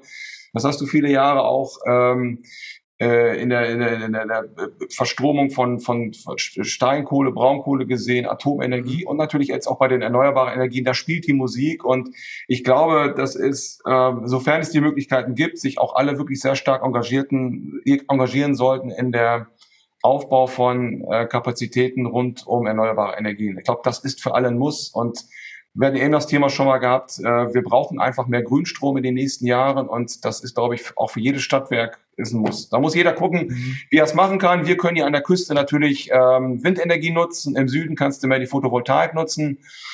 Wenn du in so Ballungszentren wie das Ruhrgebiet geht, da ist es mit Windkraft ein bisschen schwieriger. Da musst du dann gucken, was da für Möglichkeiten gibt. Aber ich glaube, jeder muss dieses Thema ganz, ganz oben auf die Agenda setzen. Ne? Ja, nur, dass die Erzeugung halt sehr dezentral ist ne? und sehr kleinteilig und ähm, anstrengend, sage ich mal. Ne? Ja. Ähm, aber dem kann ich eigentlich so ganz gut folgen. Wenn du jetzt sagst, ich habe versprochen, ich komme nicht mit neuen Themen ähm, von den Kongressen. Wie ist denn das Thema ähm, 1,5 Grad. Wie ist denn das bei euch ins Unternehmen gekommen? Ähm, das ist ja eines der, der, neues, der neueren Themen, die ähm, auch wenn viele stöhnen, einfach so, dass der Endgeg das Endgegnerthema ist. Ähm, wie kam das bei euch rein? Das Thema Klima, Klimawandel 1,5 Grad. Ähm, habt ihr da Strategien? Wie macht ihr das mit der Stadt? Was, wie geht ja, also das an? Die, da, da war, also das ging so ein bisschen parallel. Also wir ah. haben ja, wie gesagt, vor, oh, das müssen jetzt 25 Jahre her sein, die ersten Windkraftanlagen errichtet. Ja. Das war mein Vorgänger, das war auch so ein bisschen aus ideologischen Gründen, da war das so ein bisschen ideologisch getrieben, aber dann war die Stadt irgendwo auch, hat sich um Klimakommune, ähm, European Energy Award und solche Geschichten ja. gekümmert, da hat sie da ist sie prämiert worden, so, und da hat sie sich selber auch Ziele gesetzt, so, und da, da zahlen wir natürlich auf diese Ziele ein. Wir, wir leisten natürlich mit unseren erneuerbaren Energien und den ganzen Initiativen machen, wir zahlen natürlich auf die Ziele der Stadt ein und das wird da auch äh, mit konsolidiert. Ähm, mhm. aber da, wir werden ja jetzt in Zukunft auch mehr gezwungen sein mit dem Thema, auch was eine Nachhaltigkeitsberichterstattung betrifft. Das kommt ja jetzt ja. auch als kleinere Stadtwerke in den nächsten Jahren. Aber wir haben jetzt 1,5 jetzt nicht irgendwo in der Strategie stehen. Ähm, wir haben einfach wirklich gesagt, äh, wir ko konzentrieren uns auch sehr stark auf den Ausbau der erneuerbaren Energien. Damit leisten wir ja auch einen Beitrag, um das Ziel zu erreichen. Ne? Ja gut, aber dann, ich weiß nicht, ob es da auch demonstriert wird bei euch. Ähm, du, du, sagst, wir leisten Beitrag, aber wir sagen, nee, nee, nee, nicht irgendein Beitrag und wir geben unser Bestes, sondern 2030 sind die Kipppunkte. Bitte Stadtwerk, was macht ihr damit 2030, dass hier alles auf, auf Null ist? CO2-technisch. Ne? Mhm. Das, äh, das ist jetzt ein bisschen ja. so, aber eigentlich ist ja das der Punkt. Ja. Und natürlich oft, wir machen das, was geht. Vieles geht nicht, liebe Leute, und müssen gucken. Und dann, aber, aber wir, wir sind da in einer ja. sehr komfortablen Situation. Ich sagte ja eben schon, ja. circa 120 MW installierte Windleistung in Emden. Und wenn wir jetzt äh, einen großen Photovoltaikpark in den nächsten Jahren ja. installieren, eine Autobahn, 60 MW, der kommt nochmal oben drauf. Ja dann sind wir, in, was, was diese ganzen Modellrechnungen mit CO2-Einsparungen sind, dann sind wir auf der absolut sicheren Seite. Ja. Das ist aber eine sehr auskömmliche Situation, weil wir da früh mit angefangen sind und weil ja. wir hier an der Küste einfach sehr gute Rahmenbedingungen haben. Ja, ja. nee, das finde ich auch. Ich meine, man muss ja auch mal Glück haben ne? und äh, ähm, an der richtigen Stelle sein und, und der Vorgänger muss auch, äh, ja, muss das auch gemacht haben. Also, ähm, okay, dann seid ihr da eigentlich relativ gut aufgestellt, ne? was das so angeht. Ihr als Unternehmen selber auch, habt ihr auch so eine Dekarbonisierungsstrategie nochmal so intern, so dieses Scope 1, Scope 2, wie ihr äh, mit euren Güterströmen da durch euer Stadtwerk, habt ihr da Nee das, da wir, ja. nee, das haben wir jetzt noch nicht gemacht. Wir haben, aber wie gesagt, der, der Christopher Braun ähm, ähm, setzt jetzt gerade eine neue Strategie auf für die einzelnen Geschäftsfelder, auch für die einzelnen Bereiche. Und das wird dann in der nächsten, es wird so eine rollierende Strategieentwicklung sein. Das wird dann in den nächsten Schub, wird das da mit reinkommen. Da werden wir da stärker reingehen. Aber das haben wir jetzt noch nicht gemacht. Mhm, okay. Jo, spannend. Also eigentlich ähm, finde ich, seid ihr doch in Teilen relativ gut aufgestellt. Ne? Was, ja. was, was, ist, was ist für dich die größte Baustelle, vor der Emden jetzt steht? Oder das, also es ist einmal so die, den Fokus behalten vielleicht zum, zum Teil. Die, die Felder sind schon richtig besetzt, aber äh, wir müssen halt einfach weiterhin den Fokus behalten, auch, sag ich mal, Wahlperioden übergreifend, so ein Wort, was ich letztens gelernt habe im Zusammenhang mit Klima, Klimaschutz, also dass man auch das auf lange Zeit durchhalten können muss oder müsst ihr auch nochmal an, an, an gewisse Felder nochmal neu ran oder? Also was läuft nicht so gut, wo du sagst, hm, da, hier ist zwar einiges gut am Start, aber das eine oder andere Thema macht mir noch Sorge. Ja, ich glaube, diese, diese Entwicklung der IT-Landschaft in den nächsten mhm. Jahren, ne, weil ich äh, weiß von Kollegen auch, dass die IT-Kosten ufern immer mehr aus und das ist ein, nicht nur ein wichtiger Hebel, um, um den Geschäftsbetrieb äh, sicherzustellen, um die Kundeninteraktion sicherzustellen. Das ist aber leider auch zunehmend ein richtiger Kostenfaktor gewesen. Und da zu gucken, was sind die Lösungen der Zukunft für, für die IT und wie kriegst du die Kosten auch in den Griff? Das ist also für M eine der größten Herausforderungen für die nächsten Jahre. Und äh, was die Strategie betrifft, wir haben da auf die richtigen Pferde bisher gesetzt. Äh, da sind wir gut aufgestellt. Ähm, große Herausforderung wird sein, diese Eigenkapitalquote in den Griff zu kriegen. Da ist, da, ist auch der Gesellschafter gefordert. Das schaffen wir nicht mit eigenen Bordmitteln. Aber ich habe auch gelesen, Emden ist auch klar mit Kassen, hört man. Liest ja, ja, das ist, äh, ne, also mhm. wir haben mit, mit Emden, mit VW äh, einen sehr guten äh, Gewerbesteuerzahler ja. seit äh, vielen Jahren, aber durch die, äh, durch die Dieselkrise auch äh, sind die Gewerbesteuernahmen in M noch eingebrochen und da können wir momentan auf den Gesellschafter nicht setzen. Und da da müssen wir versuchen, das bestmöglich selber hinzukriegen, aber auf Dauer äh, das ist, das ist einfache Mathematik, nicht? wenn ja. du ÖPNV, Bäder und solche Geschichten an den Backen hast und äh, da ist nicht viel Kostensenkungspotenzial.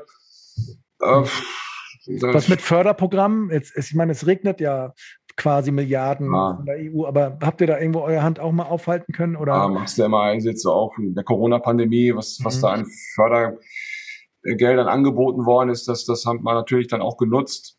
Mhm. Aber ähm,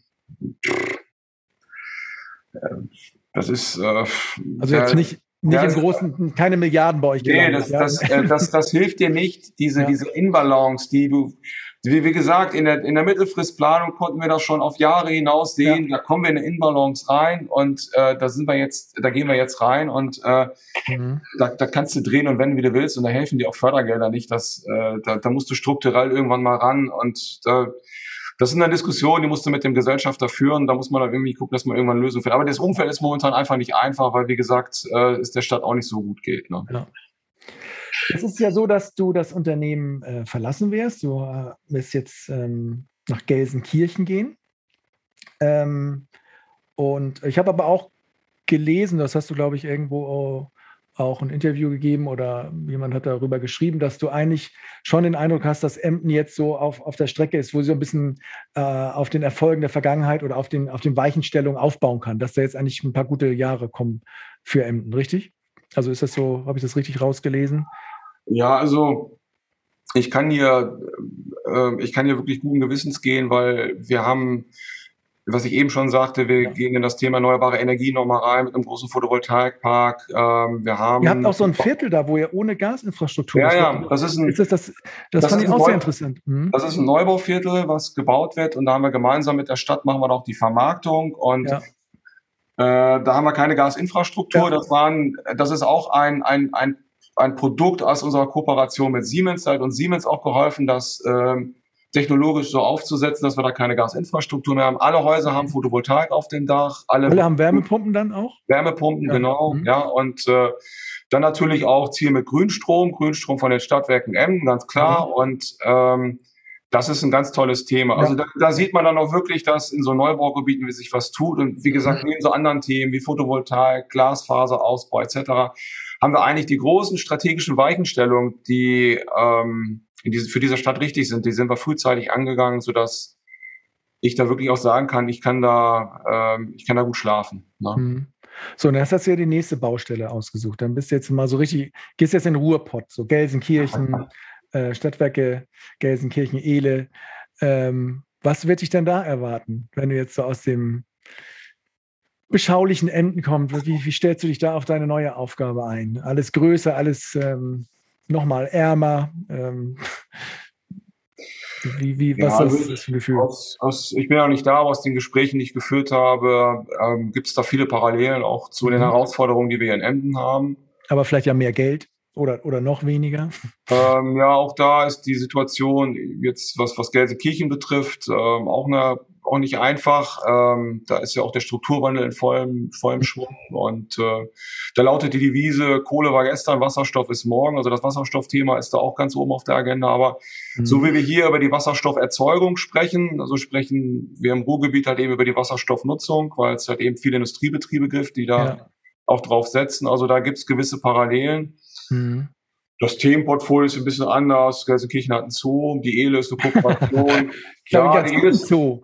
Die Ehle ist eine Kooperation zwischen äh, den Kommunen Bottrop, Gladbeck, Gelsenkirchen und, und E.ON ist auch ein wichtiger Gesellschafter da. Das ist eine etwas andere Situation, als wie es hier ist. Also, aber die Themen aus den Gesprächen, weiß ich, sind, sind ähnlich geartet und äh, ist eine neue Aufgabe. Ich freue mich drauf. Ist ein bisschen eine Reise in meine Vergangenheit. Mein Vater war viele Jahre in Gelsenkirchen im Bergbau und äh, mhm. äh, ich freue mich darauf. Und wird's, jetzt fängst du nochmal neu an. Würdest du jetzt nochmal irgendwas anders machen? Irgendwie, wo nimmst du dir irgendwas vor, sagst, hier, in Emden, das war so, das versuche ich jetzt da mal anders zu machen oder irgendwie einen anderen Spin? Oder gehst du so voll offen wie ein Buch da rein und sagst so, mal gucken, was das alles mit mir macht und wie ich darauf reagiere? Ja. Das, ja, irgendwie. Du, ich war kürzlich auf einem Kongress, äh, da ging es um die Frage Fehlerkultur. Und da habe ich mich hingestellt und habe gesagt, ich kann in mein Leben zurückblicken. Ich behaupte, ich habe keine großen Fehler gemacht. Äh, ich würde viele Dinge, das waren Entscheidungen, die ja. würde ich vielleicht im Nachhinein anders machen. Da habe ich was raus gelernt und das war mir eine Lehre. Aber Fehler habe ich echt nicht groß gemacht. Und ähm, ich kann auch hier sagen, dass äh, man im Nachhinein, ich habe es eben ja mal gesagt, SAP, FICO, ja. hätten wir besser behalten können. Aber hat auch so alles gut funktioniert und ähm, ich würde hier nicht viel anders machen. Also ich bin da, ich bin da mit mir voll im Rein und weißt du, mit dieser, ich bin da so ein bisschen Philanthrop, ne? Ich glaube an das Gute. Ich, ich habe auch geglaubt, Putin ist ein netter Mensch, war auch klar. ähm, na, das ist, äh, ich bin so ein bisschen, äh, ich bin immer so ein bisschen positiv ausgerichtet und so mit dieser, mit diesem Gemüt und mit dieser Einstellung äh, freue ich mich auf die neue Aufgabe in Gelsenkirchen und ja. das wird bestimmt spannend. Wie, wie, wie bist du eigentlich so persönlich? Wie arbeitest du eigentlich jetzt nochmal so zum Abschluss? Wie, was sind deine persönlichen Strategien, um alles im Griff zu behalten, um die Übersicht zu behalten und auch Neues zu lernen? Was, was bist du so für ein Arbeitstyp? Bist du ein richtiger Malocher, der da seine zwölf Stunden durchzieht? Oder, oder hast du, wie, wie, ja, wie, wie ist, was bist du für ein Typ als Arbeitsmensch so? Wie trennst du hart Job und Beruf, äh, Job und Beruf, äh, Job und Privates oder? Hm, also das, ich finde das bei Stadtwerken immer schwer, gerade in so kleinen Städten, ja. da bist du als Geschäftsführer, wenn du morgens aus der Haustür gehst, da bist du schon im Job. Ne? Das ist so, ja. ähm, ähm, ich habe da eigentlich, ich, ich denke da oft drüber nach, aber ich habe für mich da noch nicht den perfekten Weg gefunden. Ähm, Äh, das ist bei mir so ein Mischmasch, aber ich komme damit ganz gut klar. Mhm. Ähm, ich ähm, ich habe manchmal auch echt mich immer gefragt, so für die ganzen Aufgaben und Themen, nicht arbeite ja. ich mit einem Blog, tippe ich das genau. bei mir irgendwie im System ein. Wirst du gesteuert damit, durch deinen Kalender nur? Ist der Kalender dein Rückgrat? Ja, der Termin Kalender hast, ist wichtig, klar, aber dann fällt dir was ein. Ne? Dann manchmal schreibe ich es mir auf, manchmal schreibe ich mir mit dem Handy ein E-Mail. Immer anders. Ja, es ist, eh, weißt du, ich, ich bin auf der Suche nach der richtigen ja. Lösung und ich habe sie immer noch nicht gefunden. Aber ich komme damit irgendwie klar und ich bin damit ja. immer irgendwie durchgekommen und ja. vielleicht ist das auch die, die richtige Lösung. Ne? Ja. Ja, also ich probiere auch immer viel aus und, und, dann lässt man das eine wieder sein, dann liest man das andere, dann gibt es wieder so dieses Klassische, dass man einfach Termindruck hat, der alles, ähm, der alles klar macht. Ne? Also manchmal denke ich dann auch, wenn ich mir zu viel Gedanken macht, sagt Timo, du hast einfach zu wenig zu tun gerade, nimm dir noch mal ein paar mehr Aufgaben, dann erledigt sich manches von diesen, von diesen Sachen. Äh, inspiriert dich denn noch irgendwas da draußen? Irgendwas, ähm, liest du irgendwas, wo, wo saugst du was Neues noch auf? Ähm, wo guckst du da hin? Oder bist du einfach fest mit dem Rad und lässt dir den, den Nordseeluft um die Ohren wehen und ähm, ja, was genau. passiert? Also ähm, ich versuche schon Zeit zu finden, ähm, Gelassenheit auch äh, immer wieder zu praktizieren. Ähm, Meditierst du oder was machst du? Gedanken oder? zu schweifen, ja. So, ich habe mal so ein bisschen mit autogenem Training versucht. Mhm. Ähm, das mache ich manchmal aber viel zu selten. Da bin ich dann wieder viel zu hibbelig, um, mhm. um mich da hinzulegen und äh, meine Gedanken auszuschalten.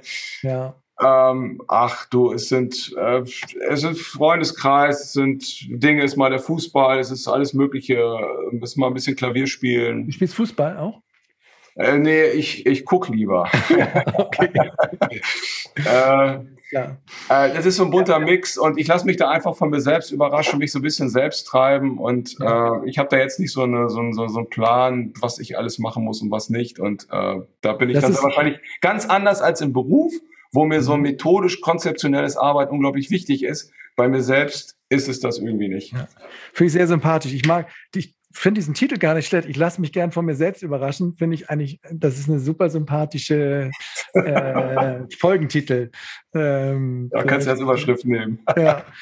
Also, weil das ist ja wirklich so. Also, das, da ist ja dieses Moment drin, dass man ja einfach auch guckt, wie man so reagiert und mit einer positiven Einstellung irgendwo reingeht, aber auch dann ja, sich überraschen lässt, wie man reagiert und ja, vielleicht auch gnädig ist mit einem selbst.